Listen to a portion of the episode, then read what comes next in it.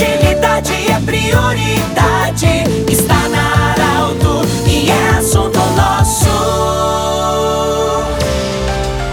Muito boa tarde, ouvintes da Arauto. Nós estamos nesta quinta-feira iniciando mais um programa Assunto Nosso, sempre para Unimed, Jolodiótica Coach, Hospital Ananelli e da Nutri, Nutrição Especializada. Bom, hoje nós temos a honra e a alegria de conversar com o senhor Irushink, presidente do Sind Tabaco, a entidade que está de aniversário hoje, completando 74 anos. Seu Iro, bem-vindo em nome de toda a equipe do Sind Tabaco, das entidades também que compõem essa entidade, forte e de um trabalho brilhante em vários municípios da região sul do Brasil. Seu Iro, o que dizer nessa data em que o Sind Tabaco completa 74 anos? Primeiramente, parabéns pela trajetória, porque não é qualquer entidade que chega aos 74 anos firme e forte. Então, o que contar nessa história de 74 anos? Bem-vindo. É uma satisfação falar sobre a data de fundação do Sindifumo na época e hoje Sindi Tabaco. Naturalmente que ele foi criado para que defendesse os interesses comuns das empresas associadas e o que ele tem feito no decorrer de todos estes anos e o que a gente tem ainda reforçado e ampliado nos últimos tempos. Há alguns anos atrás, nós fixamos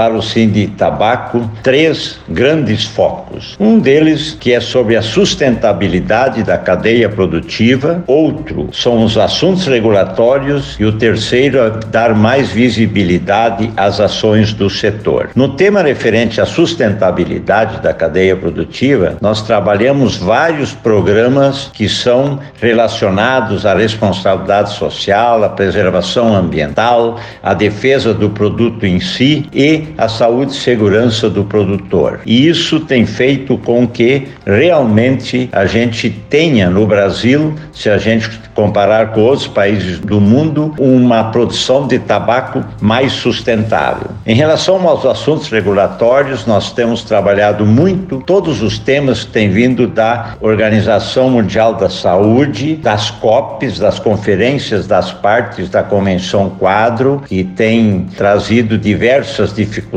para o setor e nós temos defendido isso de forma conjunta com entidades também representativas dos produtores e temos também na parte de assuntos regulatórios todas as demandas que vêm do Congresso Nacional, das Assembleias Legislativas. E quanto à visibilidade do setor, é o que nós também estamos fazendo agora, quando estamos falando exatamente sobre esses temas importantes e principalmente a gente tem dado assim uma uma importância grande na visibilidade, mostrando a importância social e econômica, onde nós temos um grande, uma grande geração de empregos, uma grande geração de renda e uma grande geração de divisas. Então são esses realmente os principais focos que nós temos trabalhado nestes últimos tempos. Continuar defendendo com afinco é, a cadeia produtiva do tabaco, para que o Brasil possa continuar sendo o segundo maior produtor e o maior exportador de tabaco do mundo, que já somos há 28 anos e, naturalmente,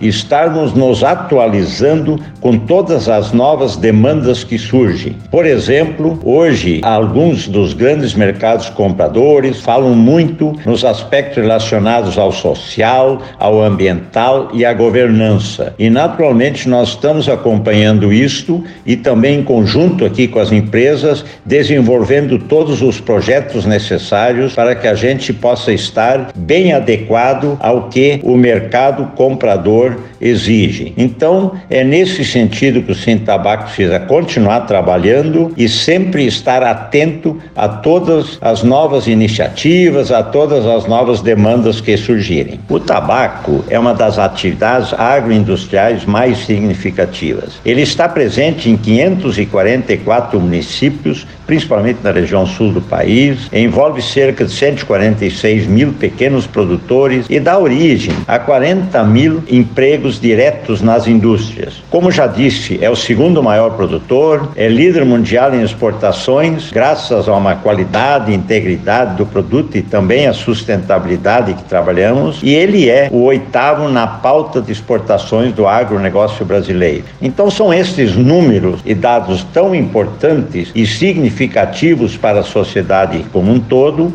é que nós como Sindi Tabaco, vamos continuar defendendo em conjunto com as nossas empresas associadas. Mais uma vez, presidente, parabéns pela data. Para a gente concluir, uma questão sobre a pandemia. Houve redução de produção, houve redução de, de, de exportação. Como é que essa, essa questão toda da movimentação do tabaco, produção, exportação, comercialização, não houve alteração? Continua tudo na mesma? O que, que nós podemos falar sobre isso? Com base na experiência vivida o ano passado, as empresas adaptaram as suas atividades eh, seguindo todas aquelas condições sanitárias recomendadas pelas autoridades. Isso fez com que na parte de compra de tabaco, na parte de processamento de tabaco, as coisas acontecessem e continuam acontecendo de uma forma eh, relativamente normal. Quanto à exportação, eh, nos primeiros meses do ano ocorreu bem, mas agora para o segundo semestre a gente está com uma expectativa para ver como será o comportamento da logística. Com a pandemia ocorre e vai ocorrer provavelmente uma menor oferta de navios, poderá haver dificuldades de containers, então precisamos aí aguardar para ver se as coisas possam acontecer mais ou menos normal para que a gente possa exportar o tabaco que está projetado para ser eh, embarcado este ano. Conversamos com o senhor Irushink, presidente do Sind Tabaco. O assunto nosso volta amanhã, nesse mesmo horário, lembrando sempre que esse programa estará disponível em formato podcast em alguns instantes. Um grande abraço, até o próximo assunto nosso.